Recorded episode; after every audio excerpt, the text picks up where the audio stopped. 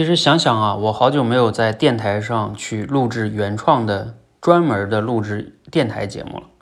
为什么呢？唉，因为现在短视频平台比较火，那我就会去创作短视频嘛。创作完短视频，有时候再传到电台上，就不想再做音频节目了。音频节目可能用户吧，相对来说没有视频的广。但是其实我最早 能有一些粉丝量，就是源自于我先做电台节目。哎，我今天想了想，我以后还是可以创作原创的短视，呃，就是音频节目的，甚至跟短视频是不一样的。因为呢，呃，为什么有这样一个感想呢？就是源自于我前段时间做了一个付费的小报订阅模式。那个小报啊，它就是写文字，然后呢，你按月订阅，啊，你不订阅的人看不到我写的内容。但我做了好几个月，然后。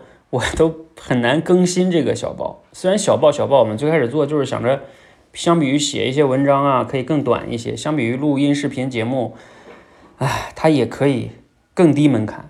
但是我真正做起来又有点纠结，觉得自己写的是不是没价值啊？要不要写的更加好一点啊？等等等等的，然后我就拖延了。啊，这事儿甚至我都想放弃了。哎，但是今天呢，突然间我一想，我连续写了五条啊，写了五条之后，都写的什么呢？就我手写我心，我脑子里边最近最重要的感想是什么，我就写什么，啊，就可能三十三十个字、二十个字就可以了，我不需要论证，啊，如果你不明白的，也可以在下面留言，然后咱们讨论也可以，啊，如果我觉得某一个观点我值得去分享，我再把它分享成文章、音视频节目都可以，哎，我这样写完，我觉得自己非常爽，哎，那我我今天又想了想，我这个电台是我最早的起家的。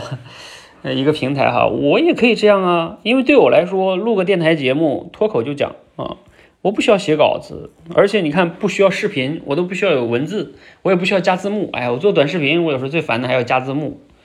那做这个电台，字幕也不用，配乐也不用，直接录完直接讲，跟我写条小报差不多，就是我口说我心，小报是我手写我心，本质上是一样的，只不过呢。